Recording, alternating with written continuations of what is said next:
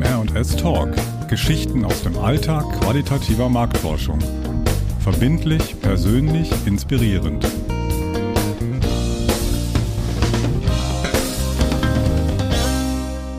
Herzlich willkommen, liebe Hörerinnen und Hörer. Vielen Dank, dass Sie bei unserem Podcast erneut dabei sind oder zum ersten Mal neugierig sind, was sich denn hinter dem MR&S Talk verbirgt. In der heutigen Episode 2 unseres Podcasts greifen wir ein Thema auf, das uns echt am Herzen liegt. Wir, das sind Antje Schaffranitz und Petra Kemmerzell. Antje, magst du unser heutiges Herzensthema mit ein paar Worten einleiten? Na klar. Ja, vor der Durchführung unserer internationalen Projekte steht die Übersetzung der Testunterlagen vom Englischen ins Deutsche an. Inhaltlich handelt es sich bei dem zu testenden Material häufig um Kernbotschaften für ein neues Produkt, die dessen Markenkern und Alleinstellungsmerkmale im Vergleich zum Wettbewerb herausarbeiten sollen. Oder es geht um Verbalkonzepte in Vorbereitung der Positionierung eines neuen Angebots. Oder um erste Entwürfe von Anzeigen, in denen Bild und Textsprache eine stimmige Gesamtbotschaft transportieren sollen. Das ist dann die Königsklasse für Übersetzungen. Und um die geht es uns heute. Das Testen von Anzeigenentwürfen gehört zu den Brot- und Butterforschungsfeldern der qualitativen Marktforschung. Unsere Auftraggeber testen diese Entwürfe in der Regel unter der Federführung ihrer Werbeagenturen in all den Ländern, in denen das neue Produkt oder Serviceangebot gelauncht werden soll. Ja, und dazu fällt mir natürlich gleich dieser geniale Film mit Bill Murray ein, Lost in Translation, weil genau das häufig auch bei der Übersetzung von Anzeigenentwürfen passiert.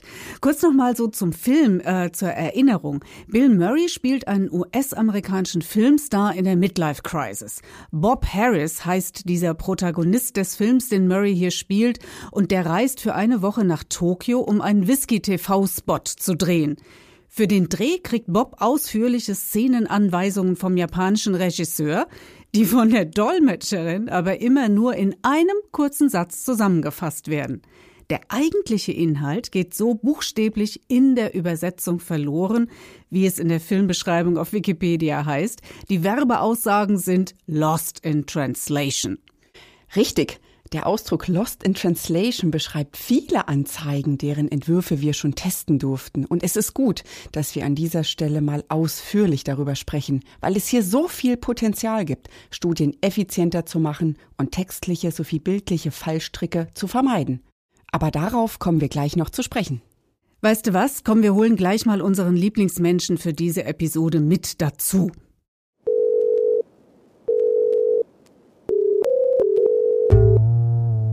Fünf Fragen an unseren aktuellen Lieblingsmenschen. Gesprochen habe ich am Telefon mit John Minnick und die Antworten auf unsere Fragen nehmen wir jetzt einfach mit in unser Gespräch rein. John haben wir für diese Folge zum Lieblingsmenschen auserkoren, weil er alle Seiten aus Erfahrung kennt. Zunächst hat er bei einem großen internationalen Pharmaunternehmen im Marketing gearbeitet, bevor er zur betrieblichen Marktforschung dieses Pharmaunternehmens gewechselt hat. Seit ein paar Jahren arbeitet er nun bei The Link Group. Das ist ein international tätiges Marktforschungsinstitut mit Sitz in den USA, für das wir schon zig globale Anzeigenkampagnen auf dem deutschen Markt getestet haben. Auf unsere erste Frage, worin denn die großen Herausforderungen bei globalen Anzeigentests liegen, knüpft John letztendlich an die Thematik des Films Lost in Translation an. Er sagt, dass sich die globalen Marktforschungsteams einfach darauf verlassen müssen, dass die intendierte Botschaft nicht verloren geht und alle Beteiligten die Idee hinter dem Konzept verstehen. Insbesondere dann, wenn die Auftraggeber beim Endkunden und der internationalen Marktforschungsagentur nur ihre eigene Sprache, in den meisten Fällen ist das Englisch, sprechen. You have to keep in mind that for most Americans we, we speak one language, which is English. And that's true for me. So by the time we get from the US to overseas countries, it's really a matter of faith that what we are testing in research is what we we intend to test because you know it's typical at least in pharmaceutical research which is what I specialize in to start in the largest market which is the US and do everything in English you really work for a week or two to get your stimulus and your language just right. And so there's a lot of nuance, there's a lot of iteration that happens. And by the time you get overseas, you've got very, very specific language that you're trying to test that you've worked through. And you just sort of have to take it on faith that the people who are translating that language are not just doing a literal translation, but they understand the underlying idea and they're selecting appropriate language to express that idea. So, a little bit disempowered, I suppose, is um, a way to uh, to put that. So, it's that's a challenge for sure. Unsere aktuelle Zahl ist heute die 600.000. So viele Wörter hat die englische Sprache, wohingegen im Duden nur rund 350.000 Wörter für die deutsche Sprache gelistet sind. Dabei muss man wissen, dass die englische Sprache einfach deutlich mehr einzelne, eigenständige Wörter hat, die in den verschiedensten Zusammenhängen eingesetzt werden können. Während zum Beispiel Deutsch, das ja als Wort arm gelten könnte, keinesfalls weniger wortgewaltig ist, dafür aber mehr zusammengesetzte Wörter oder neue Wortbildungen, aus mehreren bereits vorhandenen Wörtern zulässt. Im Englischen können wir damit sprachlich vieles häufig besser auf den Punkt bringen, Nuancen und Unterschiede viel klarer kommunizieren. Absolut. Spontan fallen mir dazu die beiden englischen Wörter lucky und happy ein. Eine klare Differenzierung, für die wir im Deutschen mit der Übersetzung glücklich immer den Kontext mitliefern müssen, damit es richtig verstanden wird. So ist es. Aber wer dazu mehr wissen will, wir haben hier einen interessanten Artikel in den Show Notes verlinkt. Kommen wir von der Sprachwissenschaft also wieder auf die Marktforschung zurück.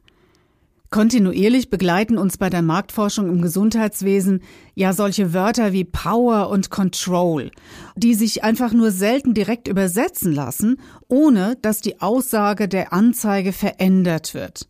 Zum Beispiel The Power of Product X mit die Macht von Präparat X zu übersetzen, ist im Deutschen genauso schräg wie die vielschichtige Bedeutung von Power mit Stärke oder Kraft zu verkürzen.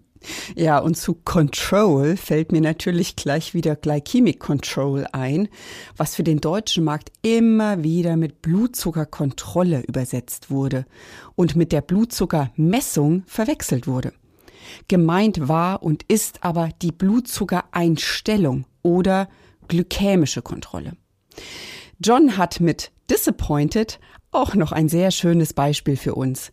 Für unseren Sprachgebrauch ist Enttäuschung gerade in der Zielgruppe von Medizinern wirklich ein starkes Wort, während es im amerikanischen Englisch deutlich weniger stark aufgeladen verwendet wird.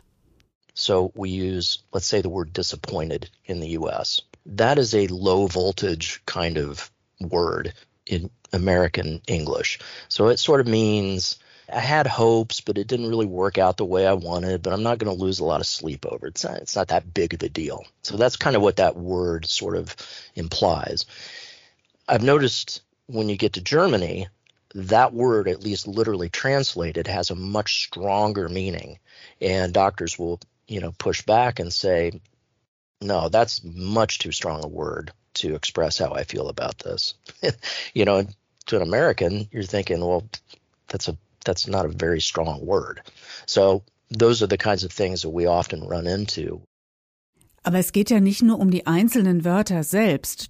Durch mehr Worte im aktiven Sprachschatz können wir im Englischen auch kürzere Sätze bilden, was dann für Slogans und Kernbotschaften natürlich eine weitere Dimension bei den Herausforderungen einer Übersetzung von Anzeigentexten darstellt. Hinzu kommt die Verliebtheit der Amerikaner in Abkürzungen und Vereinfachungen. Wie selbstverständlich werden diese in Headlines eingebaut. Und der Texter hier bei uns kriegt Pickel, wenn er CKD mit chronischer Niereninsuffizienz ausschreiben muss oder aus dem schönen griffigen Terminus Dual Antiplatelet Therapy kurz DAPT natürlich, duale, Achtung, jetzt kommt's, Thrombozytenaggregationshemmung. Und das ist ein Wort mit sage und schreibe 31 Buchstaben, das der arme Kerl dann in einem Slogan unterbringen muss. Ja, und in dieser Studie sind uns die sprachlichen Unterschiede noch einmal so richtig bewusst geworden. Und als wäre das noch nicht genug Herausforderung, Anzeigentexte enthalten oft sprachliche Metaphern und Wortspiele, die sich in anderen kulturellen und sprachlichen Kontexten oft nur schwerlich übersetzen lassen. Denk nur an diesen wunderbaren Anzeigenentwurf mit dem Slogan Grey Matter Matters, der auf die Bedeutung der grauen Hirnmasse hinweisen sollte unmöglich zu übersetzen, wenn man das Wortspiel nicht aufgeben möchte. Ja, in der Tat. Und meistens wird's richtig schlimm, wenn das Ganze dann auch noch Wortwitz enthält. Denn beim Humor wird die Grenze der Übersetzbarkeit in der Regel überschritten. Das erleben wir ja auch bei Übersetzungen von Serien, Sitcoms, wenn ich da zum Beispiel an Friends oder die Gilmore Girls denke. Diese Wortwitze lassen sich einfach nicht gut übersetzen, daher schaue ich hier lieber die Originalversion auf Englisch. Aber auch dies ist noch nicht alles, denn die nächste Ebene ist die Bildbotschaft. Es gibt Bilder und Gesten, die in der DNA einer Kultur fest verankert sind, im Alltag gelebt und von allen Kulturzugehörigen verstanden werden. Hier mal ein schönes Beispiel für eine Geste, die einer Werbeagentur richtig Ärger eingebracht hat. Bringen Sie doch mal Ihren Daumen und Ihren Zeigefinger der rechten Hand zusammen, sodass ein Kreis entsteht und spreizen Sie die anderen drei Finger nach oben. Na los, Macht schon mal mit. Na super. Für uns bedeutet das prima oder perfekt und ist eindeutig ein positives Signal, die persönliche Begeisterung auszudrücken. Machen Sie das lieber nicht in Italien, denn dort bedeutet die Geste Arschloch.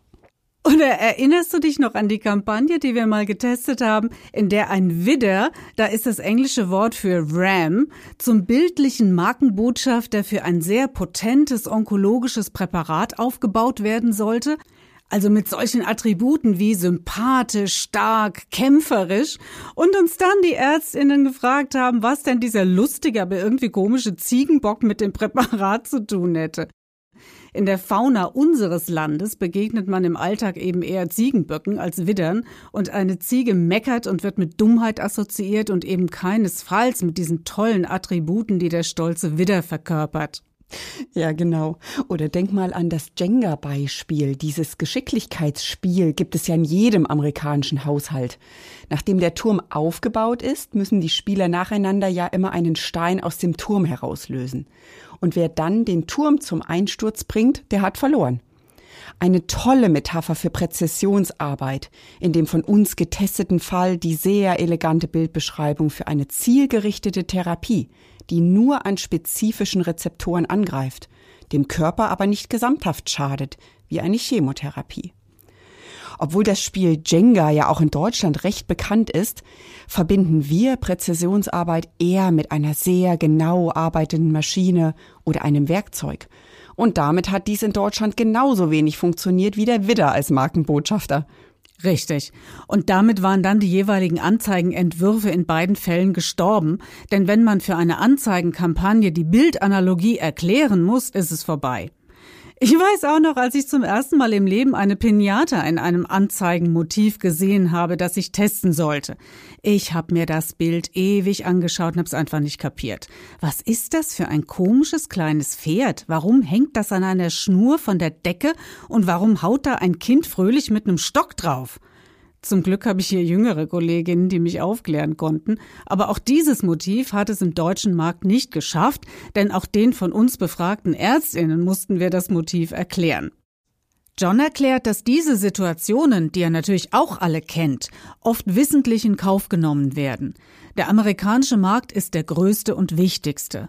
Dort muss es funktionieren und alle Beteiligten wissen sehr oft schon vorher sehr genau, dass eine 1 zu 1 Adaption in Deutschland und anderen europäischen Ländern nicht läuft.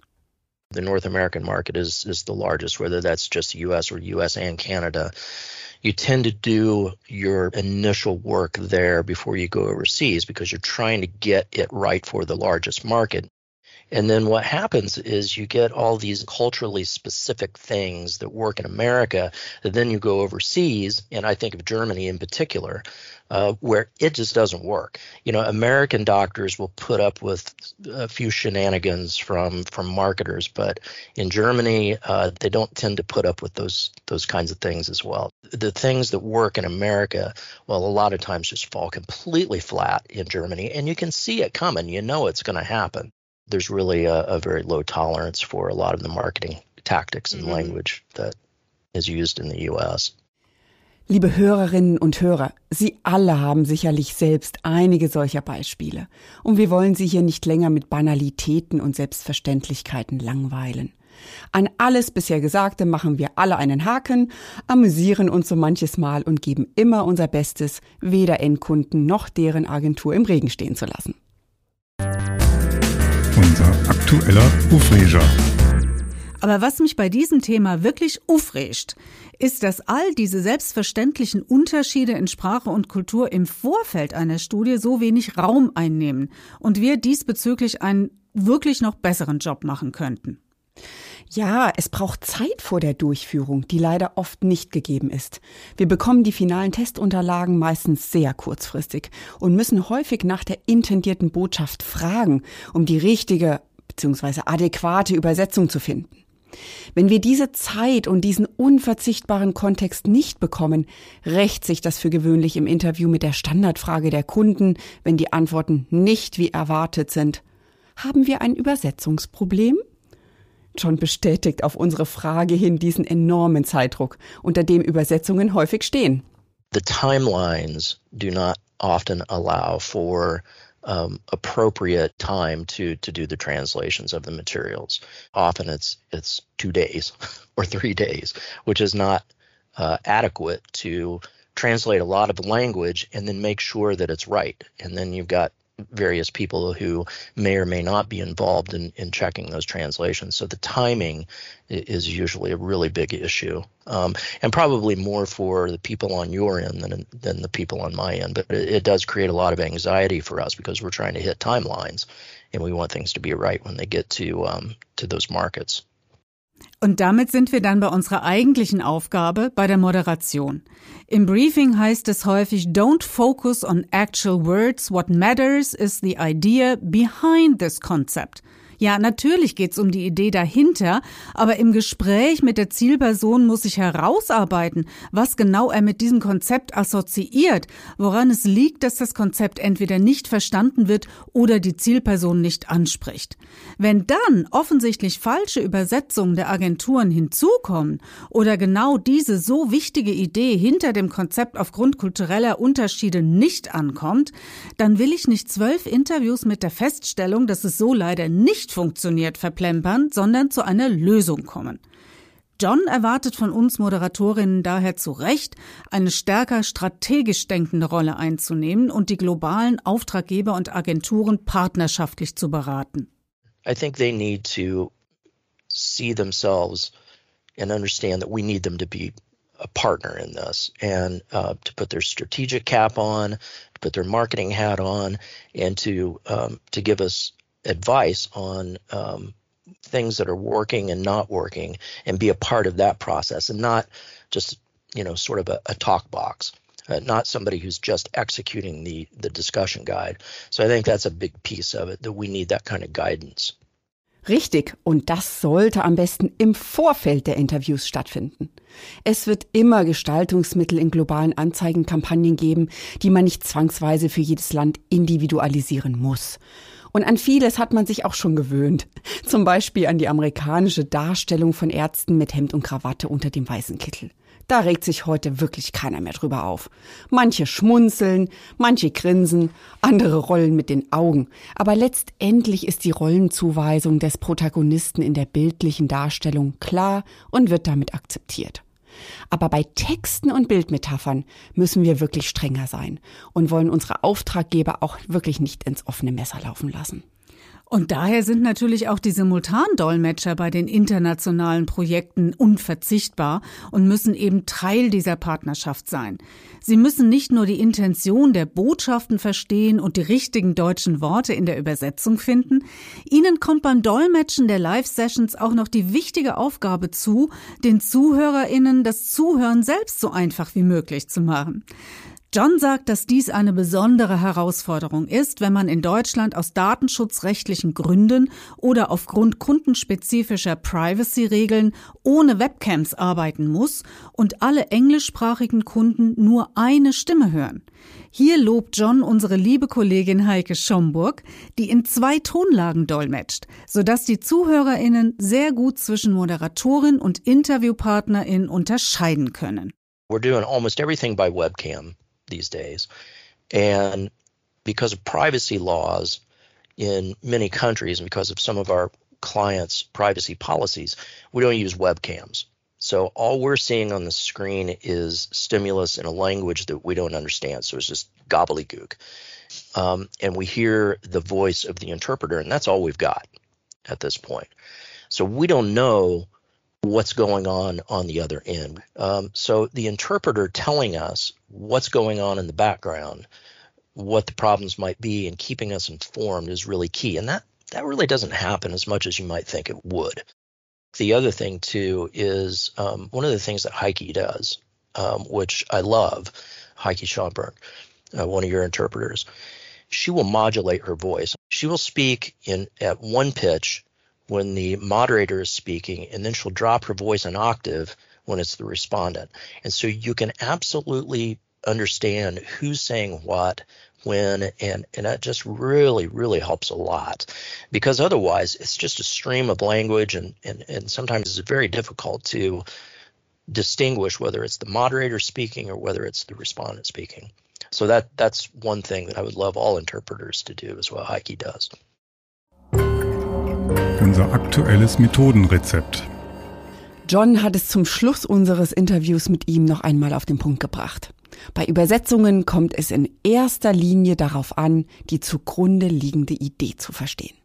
Just to reinforce that, um, you know, what we need the most, I think, from from our local agencies is really to understand how to translate the idea rather than just the language.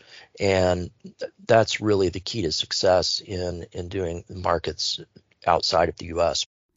Drei mögliche Zutaten gehören daher in unser aktuelles Methodenrezept. Erstens wir übersetzen keine Anzeigentexte, ohne die dazugehörigen Bilder zu sehen und das Layout der Anzeige, wo Texte und vor allen Dingen auch Abkürzungen und Bilder oft auch als gestalterische Stilelemente eingesetzt werden. Zweitens, wir empfehlen im Vorfeld der Übersetzung eine Telefonkonferenz mit Projektverantwortlichen beim Endkunden und der Agentur, Übersetzer, Dolmetscher und Moderatorin. Und drittens, unseren Endkunden empfehlen wir das Anlegen eines kundenspezifischen Translation Sheets. Das heißt, das muss man sich vorstellen wie so ein kunden- und produktspezifisches Wörterbuch, das im Brandbook integriert ist und laufend ergänzt und aktualisiert wird. So können dann auch neue Teammitglieder unter Übersetzern und Dolmetschern gleich auf die etablierten Termini zurückgreifen und man fängt nicht immer wieder bei Null an. Genau. So, und zum Abschluss der heutigen Episode brauchen wir natürlich noch eine Anekdote. Aus dem Nähkästchen geplaudert. Bisher haben wir über das Übersetzen von Testunterlagen und die Herausforderungen für Dolmetscher beim simultanen Dolmetschen von Interviews und Gruppendiskussionen gesprochen. Am Telefon begrüße ich jetzt Peter Ganselmeier, der für uns heute aus dem Nähkästchen seiner Tätigkeit als Konferenzdolmetscher plaudern wird. Peter, stell dich doch bitte einfach selbst mal kurz vor. Ja, hallo, Peter Ganselmeier. Petra hat es schon gesagt. Ich bin seit 1991 als Konferenzdolmetscher für Deutsch, Englisch und Französisch tätig. Konferenzdolmetschen, das ist hauptsächlich simultan Dolmetschen. Und äh, da arbeite ich in verschiedenen Settings. Zum einen Konferenzen, wie der Name schon sagt, also aus Dolmetschkabinen, aber auch für Unternehmensführungen oder natürlich auch sehr häufig bei der Marktforschung das gesamte Tätigkeitsfeld in verschiedensten Fachgebieten, insbesondere Wirtschaft, Technik, Medizin. Was ist eigentlich so aus deiner Erfahrung der größte Unterschied beim Dolmetschen von Marktforschungsveranstaltungen und Fachkonferenzen? Es ist ein ganz anderes Setting, Petra. Ähm, bei Fachkonferenzen sitzen wir zu zweit in einer Kabine mit idealerweise gutem Blick auf die Bühne und dolmetschen abwechselnd, entweder nach Redner oder nach Zeit. Das legen die Kollegen immer selbst fest. Wohingegen du beim Marktforschungsdolmetschen eben mit im Backroom, im Darkroom sitzt mit den Kunden, die dir im Idealfall dann nicht zu sehr als Störfaktor agieren, aber du bist weitaus weniger abgeschottet als beim Fachkonferenzen dolmetschen. Ja, und da erinnere ich mich an eine schier unglaubliche Geschichte, die ich unseren Hörerinnen und Hörern dieser Episode keinesfalls vorenthalten möchte. Ich kann mir gut vorstellen, worauf du ansprichst. Ich sage Lindau und großes Symposium mit 500 Teilnehmern. Es war eine ganz normale Fachkonferenz. Wir hatten im Vorfeld mit dem Auftraggeber alles besprochen.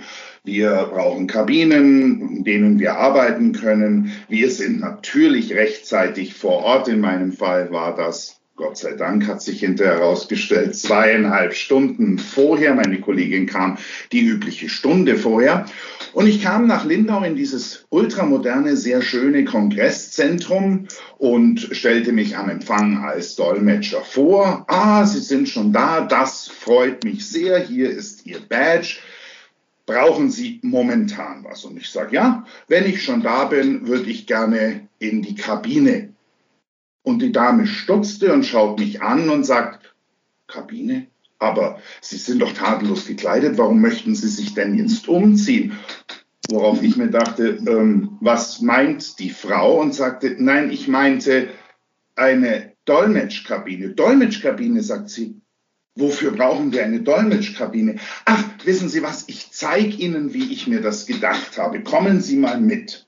Und ich lief dann einigermaßen verdattert hinter der jungen Frau her. Wir stiegen eine Treppe hoch und wir blickten von einer Galerie auf über diesen Veranstaltungsbereich mit riesen Leinwand und Bestuhlung wie im Parlament, also lange Sitzreihen und ein Podium aufgebaut. Und sie sagte, hier. Und ich sage, hier was?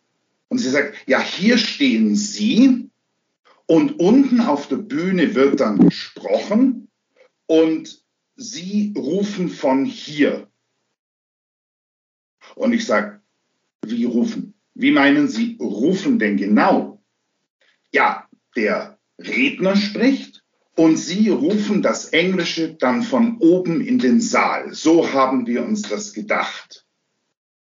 Und ich war so verdattert, dass ich wahrscheinlich zehn Sekunden gebraucht habe, zunächst einmal äh, zu kapieren, was diese Frau eigentlich mir gerade vorgeschlagen hat. Und ich sagte dann, äh, das wird aber so garantiert nicht funktionieren, weil Sie müssen sich vorstellen, wenn ich hier als alleiniger Rufer in der Wüste ohne eine technische Ausstattung in einen Saal von 500 Menschen rufe, dann ist das akustisch sicherlich sehr sinnlos. Erstens. Zweitens, Glauben Sie nicht, dass es den Zuhörern ein wenig störend erscheinen kann, wenn zum einen auf der Bühne jemand über Lautsprecher spricht und auf der anderen Seite oben ein Dolmetscher steht und versucht darunter zu brüllen?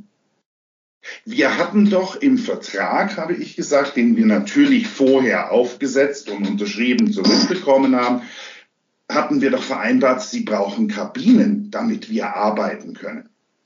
Dann sah mich die Dame an und sagt, ja, ja, das habe ich schon gelesen, aber haben Sie eine Vorstellung, was solche Kabinen kosten? Wir dachten, das könnten wir einsparen. Und dann sage ich, ja, äh, das können Sie schon einsparen, aber dann können wir nicht arbeiten. Und nach einer Klausel in unserem Vertrag werden wir von der Leistung bei vollem Honorar frei, wenn wir eben aufgrund technischer Probleme nicht arbeiten können. Und das ist ein technisches Problem. Oh, äh, das hatte ich gar nicht bedacht. Ähm, äh, ja, da muss ich jetzt mal meinen Chef fragen. Sie verschwand und kam nach kurzer Zeit wieder, der langen Rede kurzer Sinn. Es wurden dann noch aus dem benachbarten Bregenz Kabinen zu fast dem doppelten Preis wie normal herbeigekarrt und wir konnten doch tatsächlich ganz pünktlich dann beginnen. Vielen, vielen Dank, lieber Peter, für diese einfach unglaubliche und großartige Geschichte. Danke dir, Petra. Vielen Dank und euch allen alles Gute.